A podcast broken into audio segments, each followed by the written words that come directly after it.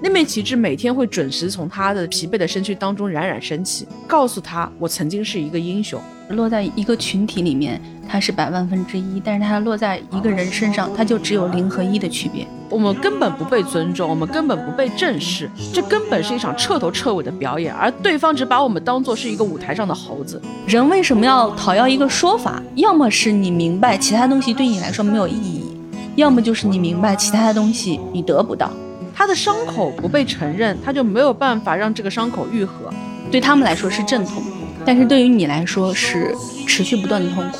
你所说天灾的不确定性跟偶然性，只是说灾难选择在那一天出现，但是灾难很有可能它是必然出现的。我赢下了一场短暂的战役，其实我也不会高兴很久。他没有办法弥补我的，没有任何事情可以弥补一个人的一生的。我没有想到我们所能看到的这一场漫长抗争，它在一开始就得到了那么一点仅有的胜利。而那之后长达六个小时的时间，蕴含着这六十年的生命，全部都是无望的、徒劳的被消耗的。我死了之后他怎么办？不要道歉。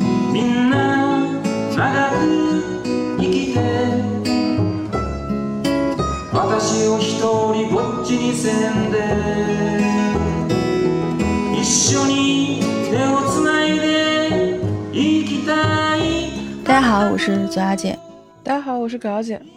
我们今天想跟大家聊几个大的灾难，这些灾难有一个共通点，就是我们并不是这些灾难本身的亲历者，而且往往在我们得知这些灾难的时候，这个灾难已经过去很久了。所以，其实我们今天与其说聊的是灾难本身，更多的是聊这些灾难远去之后留下来的那些阴霾也好，余震也好。我是一直以来很关心一个大事件发生之后，过了很长时间，当一切恢复如常，曾经经历过那个事件的人，他也恢复到自己的日常生活的状态里面去，那个大事件会对他产生什么影响？可能对于有些人来说，他的一生就是跟这个大世界密切相关的，而且很多人从灾难当中幸存了，但是他未必是一个真正幸运的人，他恰恰是不幸活了下来。当然，这个可能跟灾难没有关系，但我个人的感觉是，他很像很多经历过灾难的人，他们生活的一种状态。我在小的时候有见到过一个智力不正常的男孩子日常的家庭生活，他的母亲年纪已经很大了，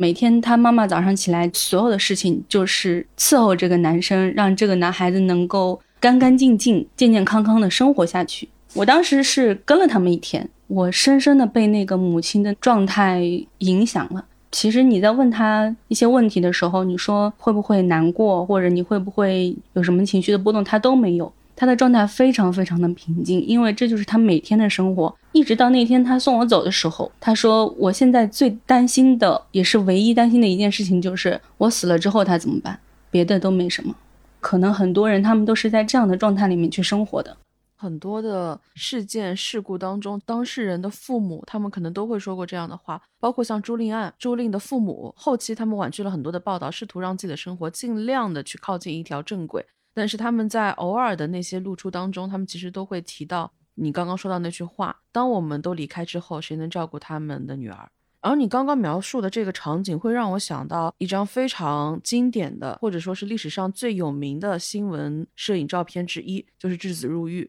水俣病嘛，大概是在上世纪。五十年代末，日本水俣湾它出现的一种怪病，会出现的一种症状就是轻一点的，它可能是口齿不清，或者他会手舞足蹈，到后面他就逐渐开始呈现一种麻痹或者是痴呆。其实，在这个时候，就可能他的神经已经开始被侵蚀了。到后面你会发现，其实是因为当地污水导致他们汞中毒了。有一部名字就很直白，它就叫做《水与病》的电影，拍的并不好，但是电影它用了非常长的时间铺垫那个场景，因为在那个电影的一开始，它就是以那个摄影师的视角去切入的。他在介入水与病的报道的时候，其实已经进入到了他整个职业生涯的暮年，而且他整个人也酗酒，状态也不好。当他因为各种各样的原因，最终来到了水与湾来介入这场报道的时候，并没有全身心的投入，他也是经历了非常多，包括。他所拍摄的这些照片搭建的一个临时的暗房被火烧掉了之后，也有一种我就退出这个事件吧，这个事情跟我有什么关系呢？片子当中试图给他铺垫非常多的纠结，他的挣扎，希望能够完成你说他人物弧光也好，现实人物的某种追求的落地也好，情节到后面串联起片子的高潮也好，或者是现实的高光的，就是那一张质子入狱的照片。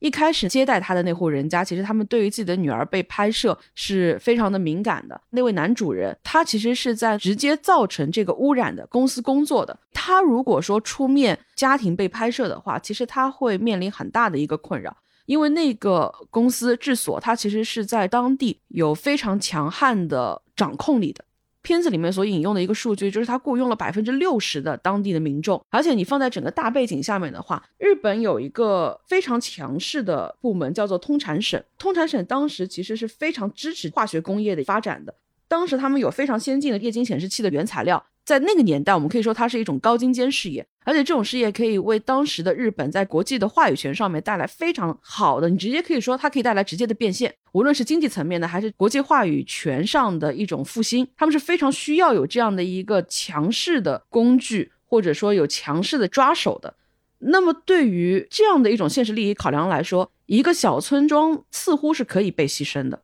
所以这个片子里面，他引用了当时这些官员也好，这些公司的高层也好，跟这些不断来要一个说法的民众，他们不断在强调的是，你知道百万分之一是一种什么样的概念吗？我觉得这句话的残忍是在于，我们不会认为百万当中的一个数值它是不可以被牺牲的，但是当这个数值是一个活生生的人的时候。而且你又没有办法确认说你自己不会在这个人里面，在那一刻就会很惶恐。你要知道，落在一个群体里面，它是百万分之一，但是它落在一个人身上，它就只有零和一的区别。它跟后来的我们今天会提到的很多的灾难有相通之处的，就是水俣病。其实，在一开始的时候，很多的人他们就发现了这个有问题嘛，然后他们已经怀疑到自己可能会有一些汞中毒的症状，但是他们对这个东西没有一个完全清晰的病理上的认知。所以他们只会觉得说，我似乎变得越来越不正常了。就是有人开始说胡话了，有的人就开始像被那种妖怪附体一样的，开始手舞足蹈了。他的手就开始慢慢的变得像鸡爪一样，越来越尖，越来越扭曲，越来越骨瘦如柴。整个人好像就是被大火烧下来的那种干柴一样，慢慢紧缩，最后皱成了一团。但他们并没有明确的一个追问对象。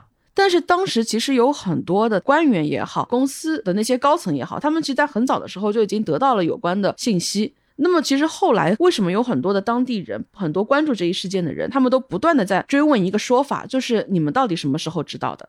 你们知道到什么样的程度？你们得告诉我们。其实如果说他们在一开始发出这个声音，当局也好，当地也好，他们能够立即采取措施的话，其实后来有人去分析过。那也许受到汞中毒影响的人，他可以把这个数值甚至就控制在三位数。但事实上，一开始大家发现这个病，到最后这个病被认定可能存在某种关联，这个时间就已经过去了八年。然后到后面他们再去上诉，为很多的事情要一个说法，这个过程长达六十年的时间。大家可以去看一些关于水俣病的纪录片也好，电影也好，你会发现无一意外的是，这些时间跨度都非常非常的长。在其他的那些案件当中，你可能这个事件的跨度就三年、五年、十年，但是很多关于水俣病的，尤其是纪录片，他们张口就是二十年前怎么样，三十年前怎么样，甚至就是六十年前是什么样子的。你会发现，这些人在漫长的抗争当中，他们消磨了自己所有的对于所谓光明未来的信任，到最后，他甚至已经不记得我到底追求的是什么。到最后，我不在乎赔偿，我也不在乎很多的东西，因为我的人生已经全部被消耗殆尽了。我到最后要的就是这样的一个说法。我跟左小姐在上海电影节的时候去看过一部关于水俣病的一部纪录片，那个纪录片长达六个小时，而且我们去看的那个时间点正好是疫情爆发的那一年，电影院刚刚回来。你看我们现在再去说那个时间点，好像就已经过去很久了，你会觉得有点恍惚了。那种观影它有一种附加的仪式意义。不知道大家还记不记得，就是当电影院刚刚回来的时候，电影院它是要求放一个半小时，就必须要休息，会有人拿着消毒液做一些消毒的处理。过了十多分钟之后再进去，然后所有人再坐在椅子上，然后椅子跟椅子又是像孤岛一样一个一个切割开的。然后我们那天去看这个《水与曼陀罗》的时候，我们就感觉就好像上了四堂课。你看一会儿，然后出去透透气；你看一会儿，出去透透气。这种过程你会感觉到所有的观影人群到后面是越来越沉闷，越来越坐立难安。因为就跟这个片子一样，它太漫长了。刚刚提到的《水与病》这部电影，到最后的最高潮，就是我们所说到的这位摄影师，他最终拍到了质子入狱。质子浴那张照片，就是大家如果对日本的比较传统的农家浴池有印象的话，像一个我们放豆腐的一个四方木格，其实人在里面并不能完全的舒展开。然后那个画面呢，就是质子的妈妈抱着质子，像抱着一个完全枯干的干尸一样。质子因为他的嘴巴是完全不能闭合的一个状态，他的手又是已经完全变成两个扭曲的鸡爪一样，他的肋骨、他的骨骼，你似乎感觉他下一秒就要破皮而出的那种状态。他其实非常接近于很多人想象当中的人体完全扭曲变形之后，他所呈现出来的强烈的违和感跟诡异感，但是你又非常清楚的知道那是一个活生生的人。质子的妈妈非常温柔的，就像刚刚左小姐所描述的这个场景。我为什么会从那个场景想到那张照片？就是你从她的母亲身上感觉不到痛苦。在这张照片里面，质子的母亲以一种非常宽悯、温柔的表情抱着质子，质子的身体一半浸泡在水里，一半裸露出水面。她的母亲双手托住她的躯干，蒸汽升腾上来的时候，非常非常像圣母抱着受难的耶稣。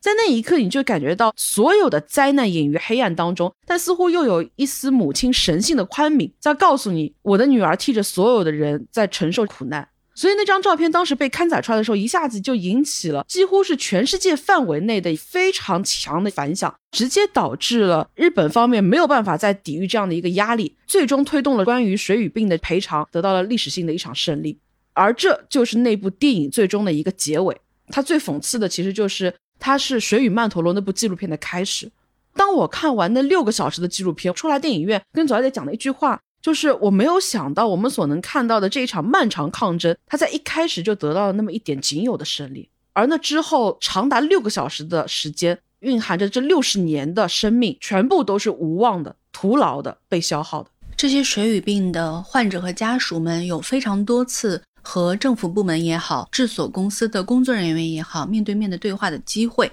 我印象很深的有一次是，有一位官员在一次会议上迟到了，因为他同时间还有另外一个会议，而那个会议上会有更多比他更高阶的领导出席，所以在这种情况下，他选择让这些民众等待。对他来说，民众们永远是不能被满足的。这样的会议或许不是第一次，而这个会议当然是没有办法达成一个双方满意的结果的。所以他认为这个会议是没有那么重要的。在他最终到达现场的时候，民众的情绪已经非常愤怒了，因为大家都感受到了自己所承受的苦难好像是不被重视的。当时有一位女生，因为她带了电脑，可能她需要做一个会议记录，她就需要有一张桌子，所以她所在的位置相对大家来说会更靠近官员代表们的桌子。在官员终于来到现场的时候，在场有一位一直在承诺会给大家道歉、会给大家满意答复的部下。可能是担心这位官员不太了解现场的状况，他就递给官员一张纸条。而这个女生呢，她瞄到了那张纸条，她的怒火立刻就被点燃了。她抢过了纸条，展示给大家，上面写的是“不要道歉”。这些官员他们在面对这些民众的时候，他们当然有那种传统式的表演式的那种鞠躬道歉。他在你面前说：“我能理解你的痛苦，我也万分同情你的遭遇。”那么你拿出行动来呀，你拿出解决的办法来呀。你只会说“我万分的理解你”。然后你就略带嘲讽的看着我，而且最讽刺的就是在那部片子里面多次出现这些官员在面对这些群众的时候，他们会说我已经说过很多次对不起了，所以你还要怎么样呢？因为人在极端愤怒的时候，你往往会说我就要你说一句对不起，然后官员就会说我已经说了很多次对不起了呀，然后画面停在一种非常诡异的又让人不寒而栗的尴尬当中，双方对于这种画面都呈现一种极端的无语的状态。就你说不上来，因为你感觉官员在那一刻的时候，他竟然是带着疑惑的，他觉得你们这些人不可理喻。你不是让我道歉吗？那我已经道过歉了。官员他用一种我理解你，我我也向你道歉了，然后我们也不断的在诚恳的面对你的这种状态当中，他试图去安抚这些民众，他试图去让这些人的怒火值下降。但是当他们真正现场可以表态，可以有权推进这个事情的这个官员真正到场的时候，那张纸条上面写着几个字：不要道歉。之前的这一个小时，他们在这个现场，他们不断的在诉说自己的痛苦，你就感觉这一个小时都是被虚耗的，而这一个小时是不断出现在他们的一年一生当中的，它是一个反复出现的场景。其实他们不是在最开始就说我只要一个道歉就好的，他们一定是在最开始希望自己能够得到妥善的照顾，希望自己能够得到应有的赔偿，因为我本身原本的生活是已经被你毁了的。那么后来好像我想要的东西我得不到啊，那我后面就指望说我不要你给我额外的赔偿了，你就把我的病给我治好，你起码要让我活下去吧。在后面他又不指望说你能给我治病了，你起码有一个说法吧，你起码得承认我这个病是你造成的吧。从一些合理的要求慢慢慢慢变成了一种执念，他们最后就只能说。我就是要你的道歉，我要你一个态度，因为我知道我其他东西我已经要不到了。人为什么要讨要一个说法？要么是你明白其他东西对你来说没有意义，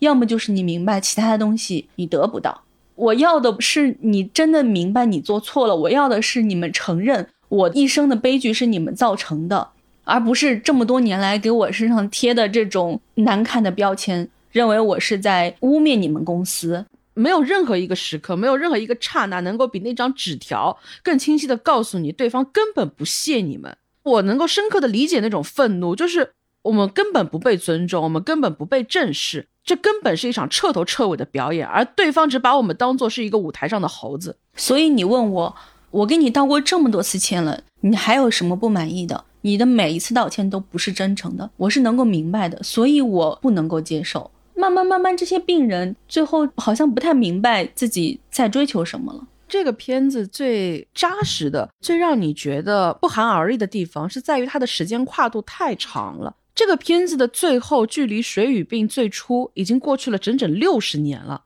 看这个片子的前两个小时，那些领头的、领路的人上值壮年，你感觉他们生龙活虎，每一次的怒吼，他们每一次走上街头的时候，你都感觉他可以为自己讨一个说法。然后下一秒，他变成了实验室里面的一块脑切片。我觉得没有任何一个恐怖片的场景在那一刻可以比他更吓到我的了。而且在这个片子的最开始的时候，第一个出来鞠躬道歉的官员其实是小池百合子，这应该是现在很多人都非常熟悉的一位日本官员。他那个时候的话，他是环境省大臣嘛。这两年的话，他已经是东京都知事了。甚至如果说没有疫情的影响的话，你可以想见。如果日本真的办出了一届非常漂亮的、没有受疫情影响的一个东京奥运会的话，小池百合子很有可能能够冲击女首相位置的。然后你再看这个片子里面，在最初的时候她出来道歉，再去想一下她所在的环境省对这个事情的态度，你就去看有哪些人是真正受到影响的，又有哪些人是真正受到伤害的。也许在那一刻你尚不能去明确这些事情的答案，但是当时间过了二十年、过了三十年、过了六十年的时候。这些东西几乎不需要镜头再给你做任何的解释了，所有人已经用他的那一块病理切片，最终无声消亡的所有的这些人的故事跟抗争，来告诉你哪些人最终他会被这些灾难彻底的带走。在这个电影里面有一个人特别打动我，很多看过这个电影的人，他们都会对这个女生留下很深的印象，就是坂本忍。她是一个愿意表达、比较外向的女生，哪怕她生了这样的病，她的容貌都因此受到影响。他还是很愿意向很多人去表达他的喜爱，他是那种很可爱的去承认说，我见一个爱一个，我会喜欢很多人，而且他的品味很好，在这个影片里面出镜了很多男生，你能够感觉到这些男生是真的很善良、很干净的一些人，感觉不到这些男生是因为可怜或者某种作秀而出现在这个镜头里，也会开他的玩笑说，哎，你现在又喜欢上谁了？又有新的对象吗？他也也会很开心。在某一种程度上，你会觉得说他在被这些人们保护着，但他被这些人们保护也是因为他自己本身非常的招人喜欢，他自己也有写一首歌词去讲他的人生，你能感觉到他在他的这一些病友之中，已经相对而言过了一个比较愉快的人生了。这一段是我看了那么漫长的窒息的体验中，让我稍微放松下来的一个部分。但正是因为这样的一种放松，会让我变得更难过。你能明白这样的一个女孩子，如果她没有这个病的话，她能够活出什么样的人生？她是具备一种让自己跟身边的人幸福的能力的人。还让我很有印象的一点是，她其实很独立自强的。她一直很想要能够自己生活。这是一个，就是因为她太明亮了，就是因为她太可爱了，才会让你觉得更可惜、更难过的人。他其实是很擅长于自我消解的，他很会自我吐槽，用一些尽量积极阳光的办法，让自己能够真正的去放下那些东西。他在这个片子里面，很多人叫她忍小姐嘛，因为她其实需要去拍摄到很多非常个人化的一些生活的片段跟场景，其他的人的故事可能更多的是关注于这个事件、这个事故本身的。它是更加具有公共议题性的。关于忍小姐的这条故事线，它其实更多的是接近于亲密关系也好，她的个人的隐私生活也好，所以你更加去需要征求当事人的同意跟配合。团队曾经说过，他们为了征求忍小姐的同意，其实是前前后后花了三年的时间。所以其实这个片子，它无论是在成片的呈现，还是在它的幕后，你都能看得到这个时间它所能够带来的一些连接也好，力量也好。这也是很多人对这个事情耿耿于怀的地方。就是你用了这么漫长的时间，试图去呈现去弥合，但是用如此长的时间去弥合的这个伤口，在当初其实有更长的时间气口是可以让他的这个伤口不要裂得这么深的。你包括像在水与病这个事件当中，后来很多人争议的无非是他最终变成了某种官僚体系的洗牌，很多人他在意的并不是这些人受到了什么样的伤害，还是他们的经济损失。包括你去看切尔诺贝利，就是在事过境迁之后拍的，叫做《抢救切尔诺贝利》的纪录片，采访到了戈尔巴乔夫。也许他经历过的垮塌太多了，你很难从这位政要的状态跟他的表情上面能够感受到他有切实的痛感。而他唯一整个人的情绪被带出来那一刻，是他面对镜头说：“你知道我们最终建那个石棺，我们在切尔诺贝利这个事故的处理当中花了多少钱吗？”我们花了一百八十亿。他之前一直是被靠在那个沙发上的嘛。他在说这句话的时候，人前倾了一下，那是一种非常明显的交流欲跟表达欲。他竟然只有在提到那一百八十亿的时候，他是有表达欲的，那是震动到他的。他甚至还补了一句：如果说我们没有在切尔诺贝利这个事故上面花那么多的钱，消耗那么多的人力、物力、精力的话，也许很多后来的事情都未必如此。他对于这个事件在意的方向，完全跟后来切尔诺贝利事故当中的那些人、那些幸存者也好，那些曾经参与救援的人也好，他完全不再考虑同样一件事情。提到水俣病的时候，提到面对那些政府部门、面对那些发言人的时候，我有想到九幺幺。其实已经在九幺幺那个事件发生了十八年之后，囧司徒一直在帮助九幺幺那边救火的那些消防队员、援助的人，帮他们在做一些后续的维权嘛。因为当时他们进到那个现场之后，他们会吸入到大量的毒气，导致他们的身体在之后漫长的时间里面，很多人都得了癌症。因为九幺幺事件当时就已经造成了三千人死亡，这个其中就有四百多名去参与救火的消防员。二零一零年的时候，其实美国政府有重新启动九幺幺受害者的赔偿基金。但是因为种种原因，政府部门就会说我们的资金不够，所以他们一直在做资金的延期。但是这些人的时间是有限的，囧司图就带着这些人，他要去面对当时要出来跟他们解释的那些政府官员。但是那一天没有一个政府官员到场，所以他当时面对着空荡荡的台子，他说了一段非常愤怒的话：“Sick and dying, they brought themselves down here to speak to no one.” Your indifference cost these men and women their most valuable commodity time. Did their jobs with courage, grace, tenacity, humility. 18 years later, do yours. 站在我后面的这些英雄，他们强撑着这样的痛苦过来见你们，面对的是没有人。他们当年是付出了他们的健康，但是现在已经过去了十八年了。 你们的承诺一分都没有到账，后面的那些人，你能够感觉到大家其实已经习惯了。你如果看多了这样的视频，看多了这样的事件之后，你能够从他们的脸上看到一种愤怒跟木然交织的状态。他因为某一个事情的激荡，他会突然的愤怒，但是更多的时候，大家是一种木然。我来了，但我是没有太多的期望的。我赢下了一场短暂的战役，其实我也不会高兴很久。他没有办法弥补我的，没有任何事情可以弥补一个人的一生的。但你看，切尔诺贝利这个事故当中，它也有非常多的救援人员。事件爆发之后嘛，当然因为瞒报，因为一些官僚体系的原因，导致这个事故在一开始没有能够在更短的时间之内去得到一个有效的解决。但是到后来，再一次发动这样的一个举国体制，号召所有人参与到清理运动当中去的时候。那么是有各行各业的将近五十万人，其中有大量的救援人员去到了现场，有很多的人在这个过程当中都留下了不可逆的损伤。他们面对镜头，尤其是那些也得不到赔偿、得不到抚恤，因为后来财政崩溃了嘛，在各种伤痛当中，他们不断回忆一段话跟一个场景。一个场景就是他们最终完成这个石棺的封棺的时候，一个高阶官员说了一句话，说我们一定要去做一件事情，就是我们要在这个石棺的最上方要升起一面旗帜，这是会永远留在他们心中的一个场景，也是会永远鼓舞他们的场景。然后你就看到，在这样的一个历史性、全球性的灾难面前，现场的那些清理人员带着强烈的自豪、满足与快乐，在最终一块封顶的石棺铅板上面写下了自己的名字。然后我也相信，这个场景确实就如那位高阶官员所说，他会永远留在他们的心中，最终承担他们人生当中的一位良方。跟这个东西能够起到相辅相成作用的，就是他们面对镜头的有一种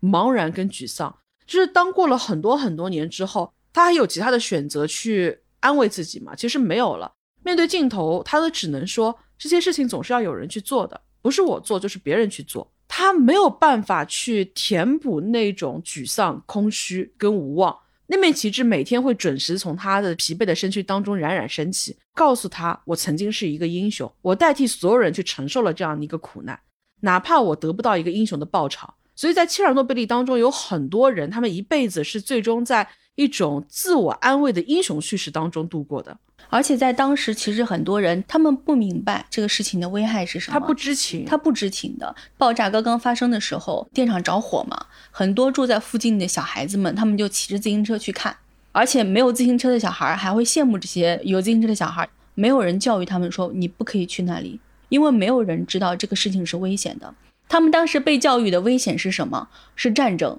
是冲突，是流血，但是没有人教育他，你不可以去看电厂的热闹，因为那个时候对核灾难本身也没有强烈的认识，甚至在一开始选址的时候，有一些官员拍胸脯说。啊，这个事情没有任何的隐患的，你可以想象一下，它无非就是红场上面有一个茶盖，然后被蒸汽顶翻了而已。当时哪怕是物理学家知道这些数据之前，他们也没有那么强烈的认识，说这个事情已经严重到这种程度了。更别说那些官兵，他们知道的最多就是从高中的课本上面去学到的一些关于辐射。一方面，你也不知道你面临的东西是什么，你还觉得说我在执行一个神圣的、伟大的任务。所以我一定是要去的。我印象很深的一个描述是一位太太她留下的记录，她怀着她的女儿，年轻的先生就到了现场去。很快呢，他跟他的一些战友就被送到了莫斯科，送到莫斯科的医院去治疗。他们进去了之后，这位太太受到了非常多的束缚，就比如说每天能够跟他见的时间是有限的，医生也不会告诉他很多东西。为了要见到我的先生，我要隐瞒我怀了孕的事实。到后来，她的丈夫当然还是牺牲了，吸收的辐射实在是太多了。后来，她的女儿也死了，她的女儿帮她承受了所有的辐射。哦，这句话跟《水与病》里面质子的那个，因为在电影当中有一句话，就是说母亲没有事儿，因为当时她腹中的胎儿也就是质子替母亲吸收了所有的毒素。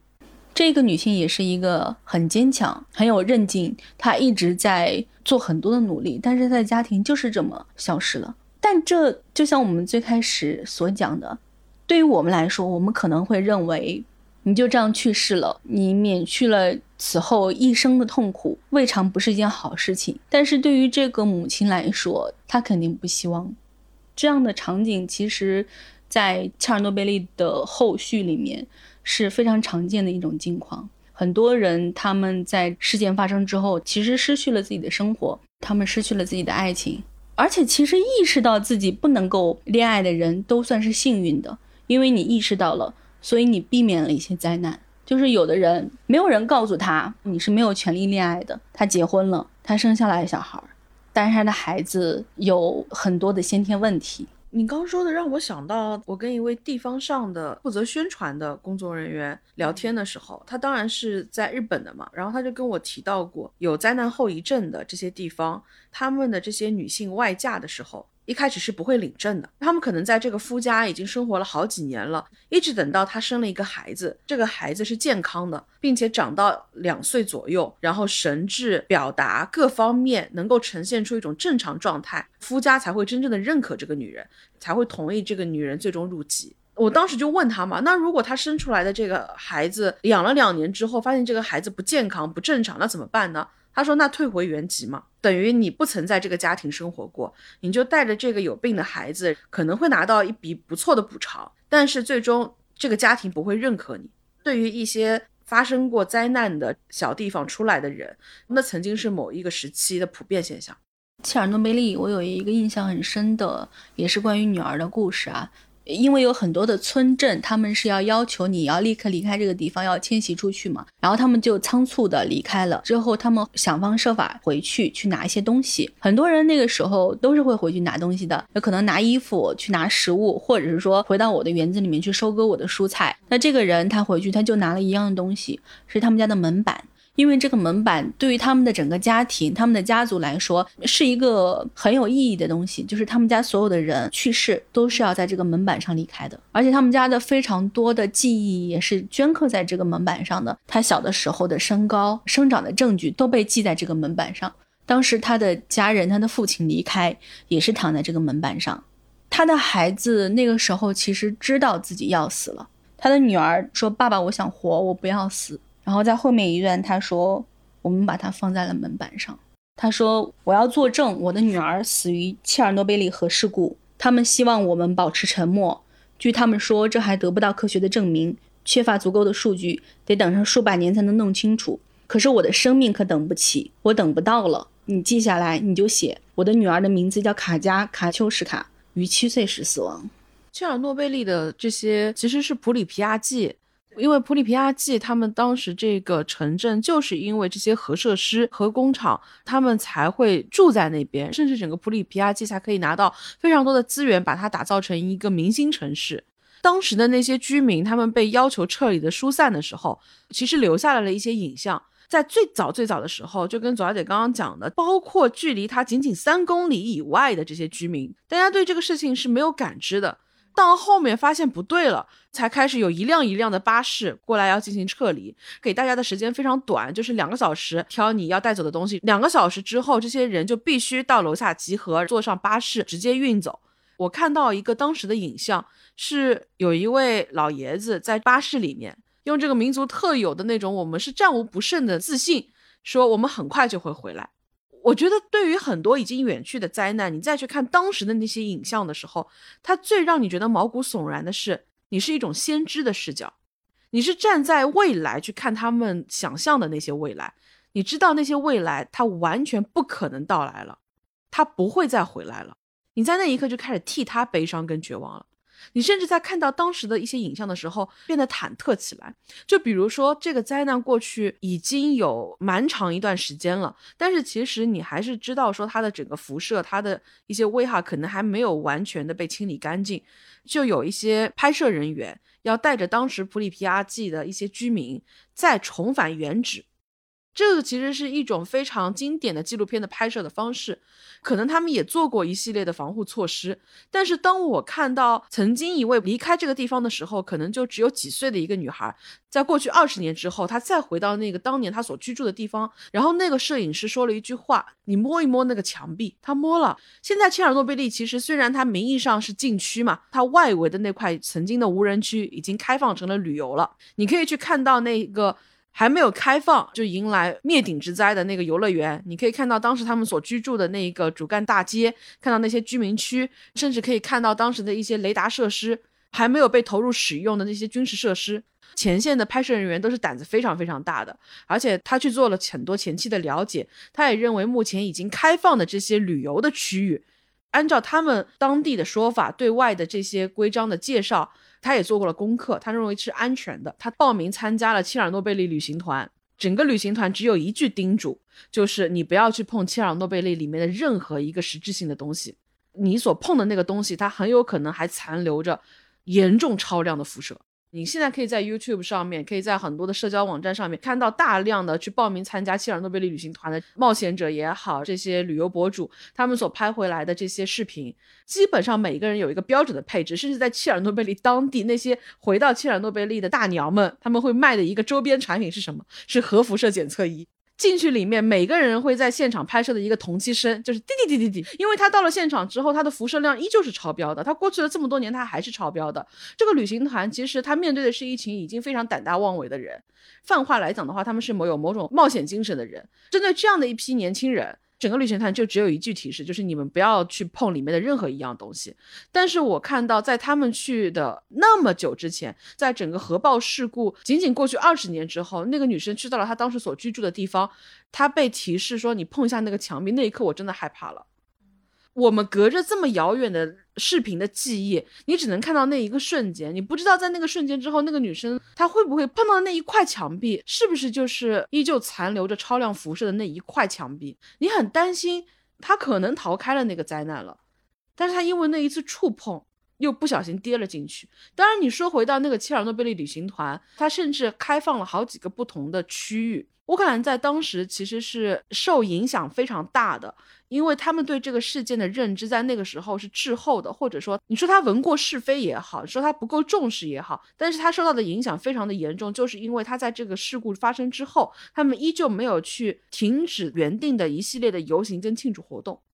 那个庆祝活动就直接导致后面有非常多的人也受到了这个灾难的影响。但是乌克兰，它现在因为受到它的这个经济环境的一些影响嘛，因为切尔诺贝利世界上首例第七级的核灾难，肯定很多人还是有那种猎奇的欲望的嘛。乌克兰就很明白这一点，所以他们后来就把切尔诺贝利做成了一个旅游项目，甚至前几年的时候，你已经能够去到它非常核心的地方，你可以在石棺面前跟后面那个石棺合影，你那一刻会有一点恍惚，好像这个灾难它是不是彻底过去了？它已经可以变成一个人们打卡的地方了。我们那次拍摄的小哥嘛，他出来的时候，整个人都是很生龙活虎的，很开心。可能刚进去的时候，你还会稍微有那么一点警惕性。比如说，我知道他出发准备之前，他其实也有做功课，知道不能穿任何会让皮肤裸露过多的那些衣服，尽量把自己全身的皮肤都能够包裹住，鞋底最好能够厚一点。他在查了一些信息之后，我们在交流的过程当中，他觉得很放心，因为他说他查了，他们出来切尔诺贝利禁区外面，他们其实会经过两层类似于我们现在喷气式消毒仪的这样的一个地方，包括你脚下踏过的区域，它其实都会给你像消毒地毯一样的，门口还会经过大的一个有一些处理的那些仪器跟设备吧，最后它会带有一个辐射的检测，它会让你觉得很安全嘛，整个流程很完备嘛。小哥出来的时候，因为他是一路对着自己脸自拍的嘛，出来了之后，他已经准备在毯子上面脚搓一下了。然后他注意到沿途他经过的这些消毒的机器一台都没有开。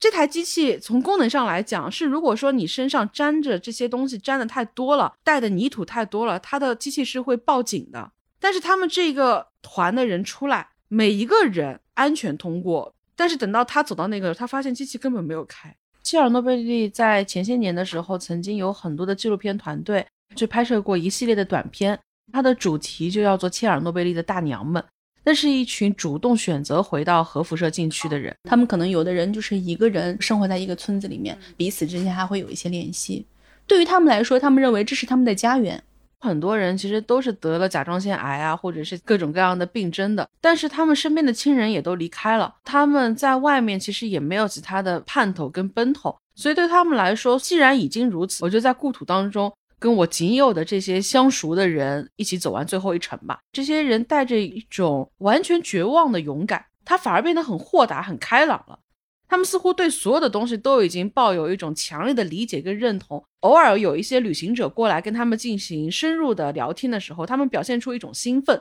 完全不会让你去联想到他们生活在一个离灾难那么近的地方。他们自己本身也经历过那么多的苦难，因为你从他们的年龄去倒推的话，他们其实在非常年轻的时候经历了战争，又在整个人应该进入到一个相对比较好的生活状态的时候，面临了这样一次事故。你应该觉得说他们可能会变得很沉闷，但他们反而对一些东西表现出了一种非常阳光开朗的一种状态，让你觉得他们似乎跟正常人没有任何的两样。直到这个画面当中出现了，当他跟旅行者相谈甚欢的时候，切尔诺贝利的大娘们拿出了他们自家的水果，给到那位旅行者，那个旅行者本能的向后退了一步。那一刻告诉你，没有所谓的正常。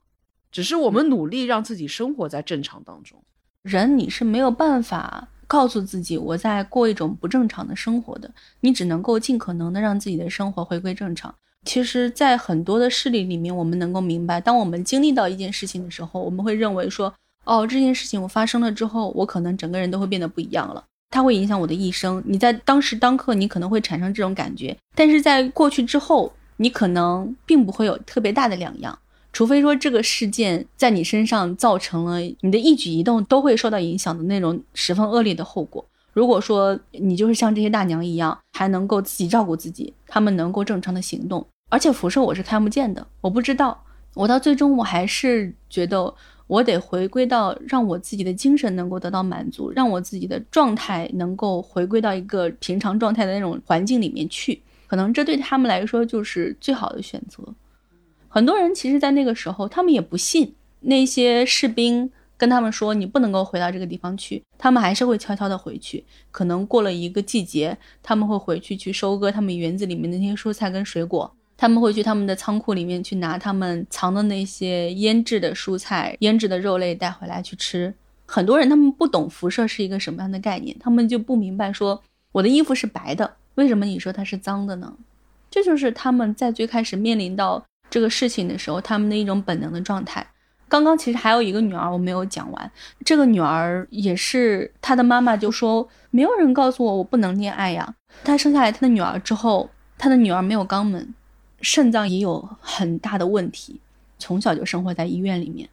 所以他的女儿就认为生活在医院里面是一种常态。可能在女儿状况比较好的时候，会带女儿回家，在家的时候，他女儿就会问说：“妈妈，我们什么时候回医院？”这个病是影响了他女儿对于整个人生的理解的，就像刚刚那一个父亲一样，他们家跟那些医生斗，跟官僚斗，斗争了四年。他说：“我在高层领导办公室得到了接待，四年之后我才得到一份证明，证明电离辐射与他可怕的畸形有关联。我被拒绝了四年，他们一直跟我说，你们的女儿是先天性残疾。曾经有一位官员大声地对他喊：‘你是想要切尔诺贝利特权？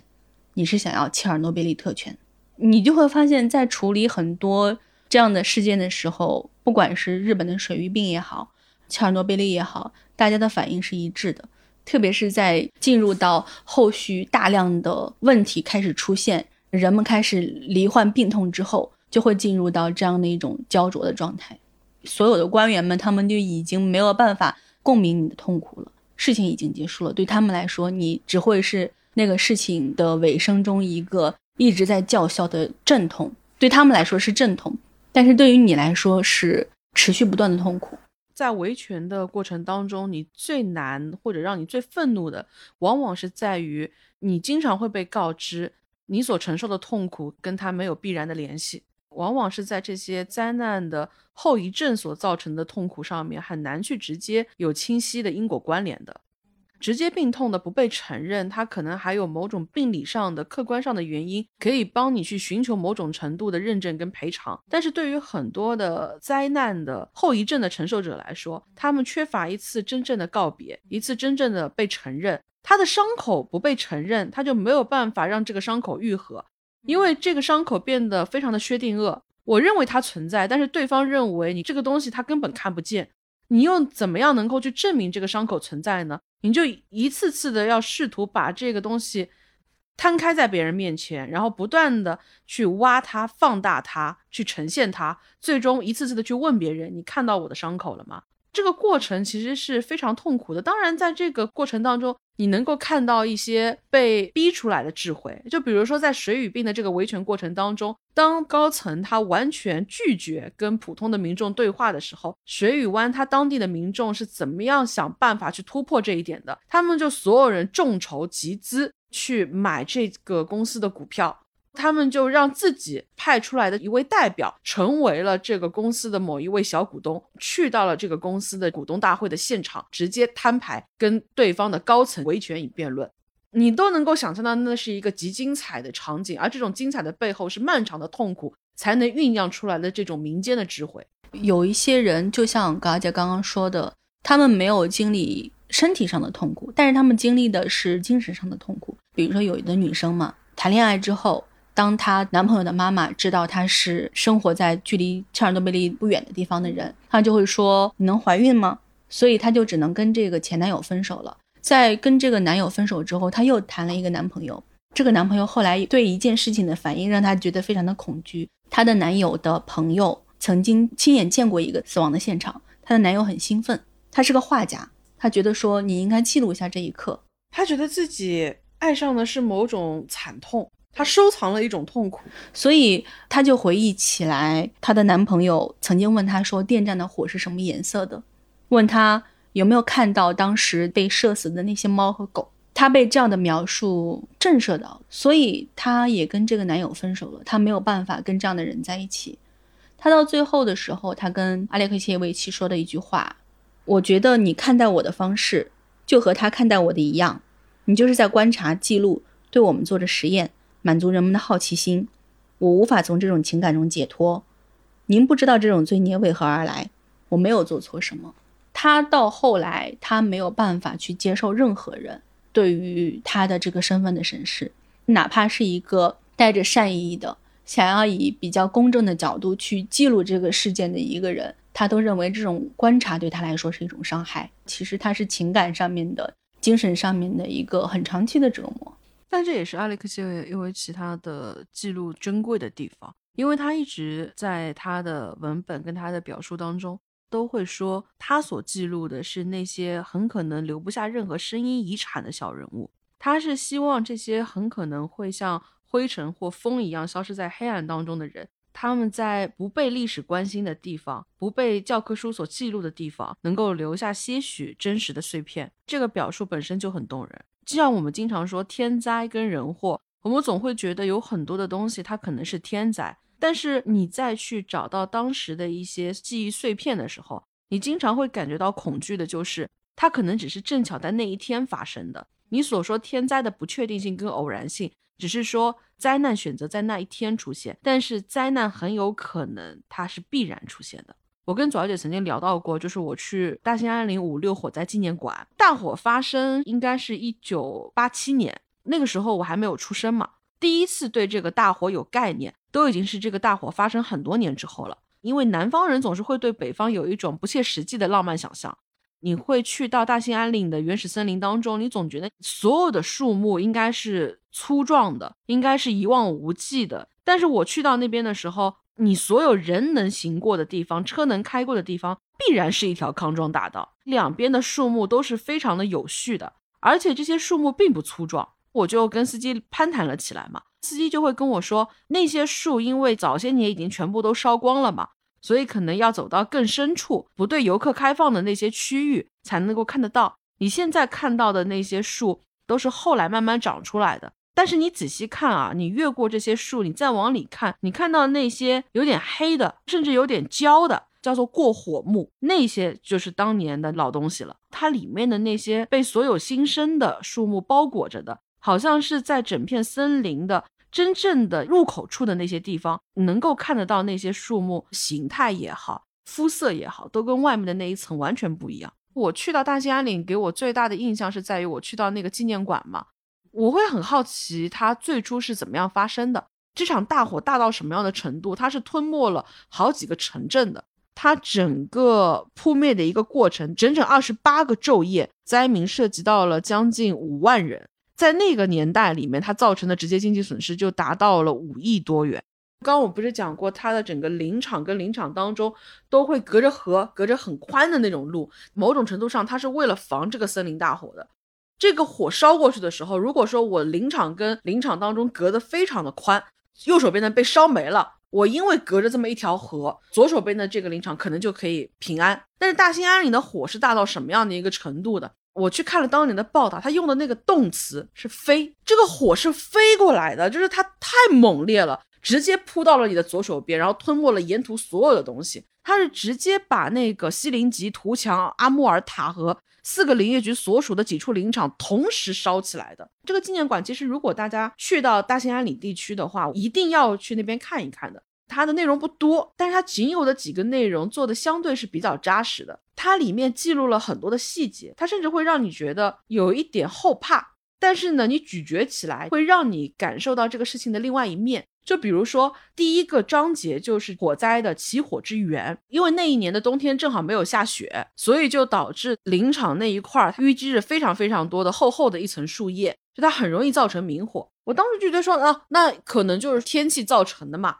或者就是某一个人不当心，星星之火变成燎原大火了。但是这个纪念馆有一块 KT 板，记录了他们当时倒回去查。五月五号、五月六号、五月七号这三天所发生的一系列的可能引发大火的一些苗头，你就发现整整写了一块 KT 板。他甚至精确到那一天的几点，然后有两位林场的工人，他可能因为操作不当，导致那个切割机啊有点擦枪走火了，造成了一个局域小火灾。就在过了可能几个小时之后，又有旁边的某一个林区的工人偷偷的抽烟。抽烟的那个烟头没有被掐灭，导致又出现了一个局域性的小火。又过了可能一个小时不到的这个时间，旁边的那个电线可能因为裸露啊，或者是断裂啊，出现了一些些许的明火。类似于像这样的这种，因为人为的疏忽，因为操作的不当，因为设备灭火设施的老化导致的一系列的这种小事故，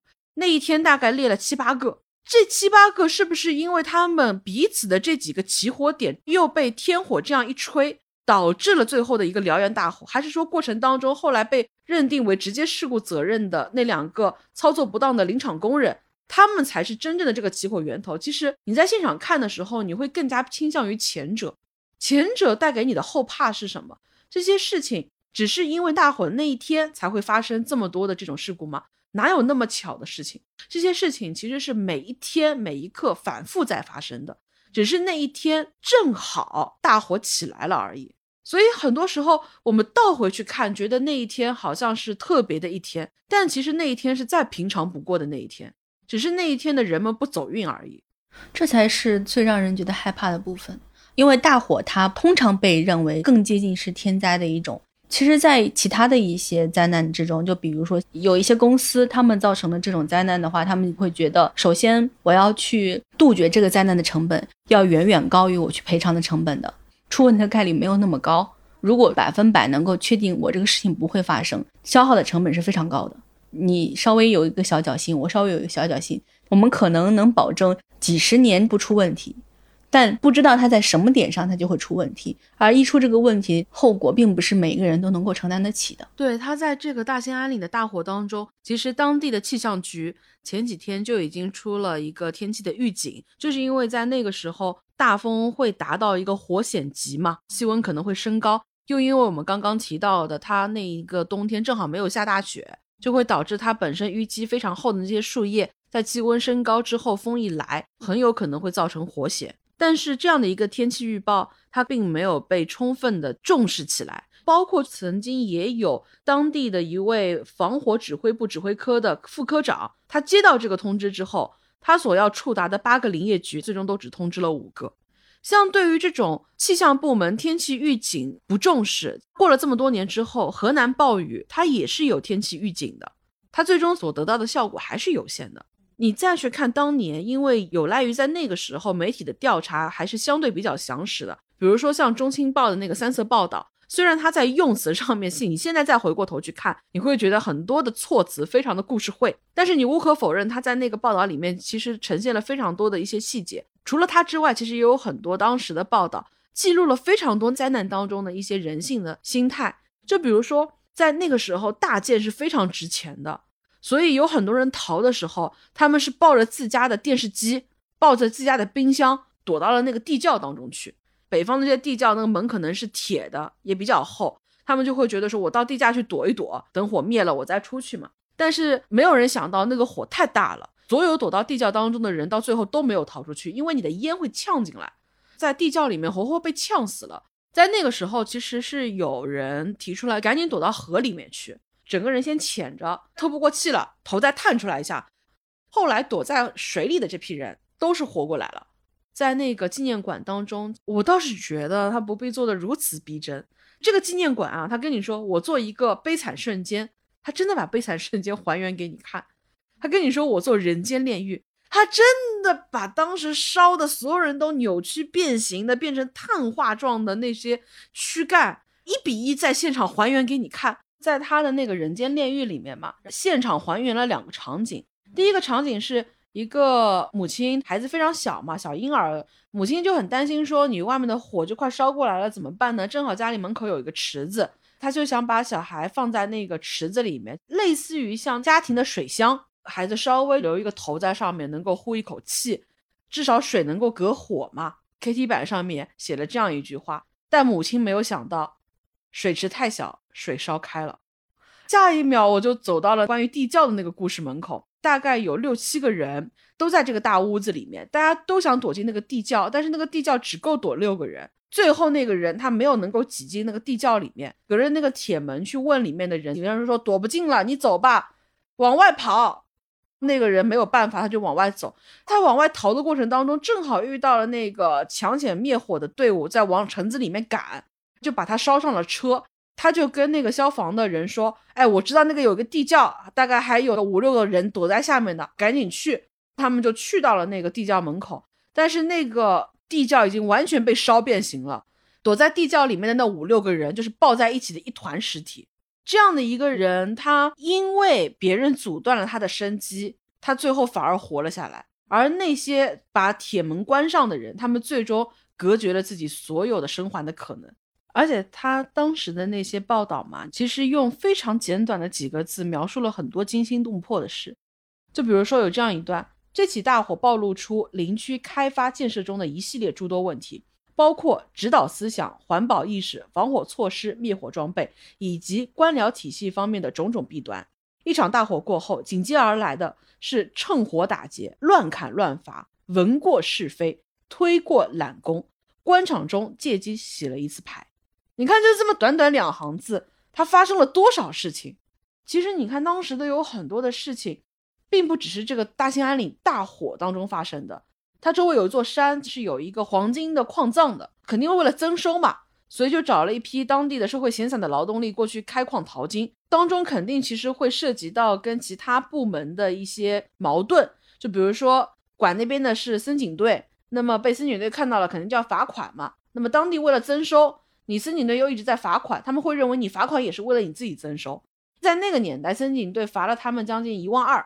当地肯定觉得你搞我嘛。所以就可能几个部门之间就会有一些后来的扯皮跟互相设坎，比如说他们那边要搞消防工作，有的时候消防车拉着警笛来了，消防车里面没有水的，而且有的时候他们这个车公车私用，用来给领导接送站也有。为了让你能够更加显白一点呢，接送站的时候还会哇呜哇呜哇呜的把这些灯笛全部都打起来，所以当地后来对于这个警笛声就没有任何的警惕意识。而且你再看他们所隶属这个区，在当时的话，大兴安岭这个地方是属于林业部的直属的森工企业，它的地方行政呢又属于黑龙江省，但是它版图呢又属于内蒙古，是典型的一家人家三个人管。你看它就管防火这一块儿，它防火指挥部是归属地方的，森警呢是归属武装森林警察部队的，灭火队呢又是属于东北航空护林局的，所以它是三足鼎立加三足鼎立，到最后大兴安岭大火。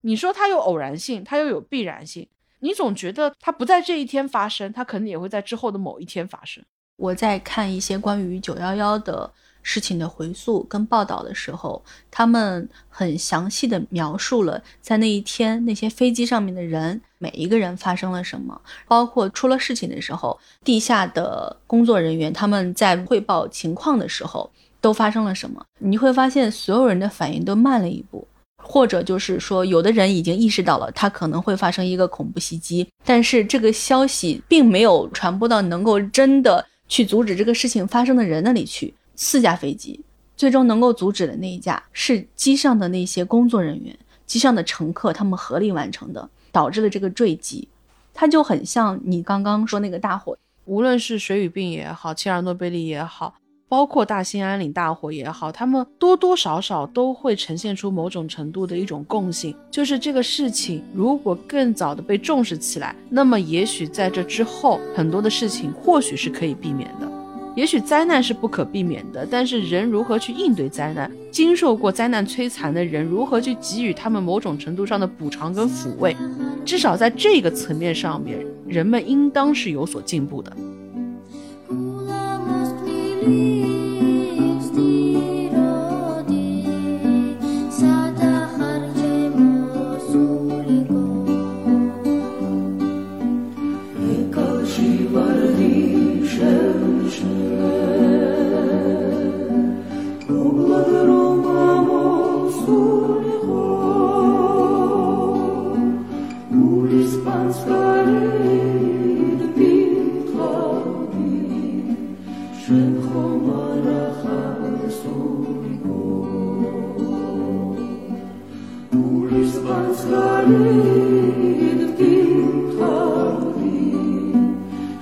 春风。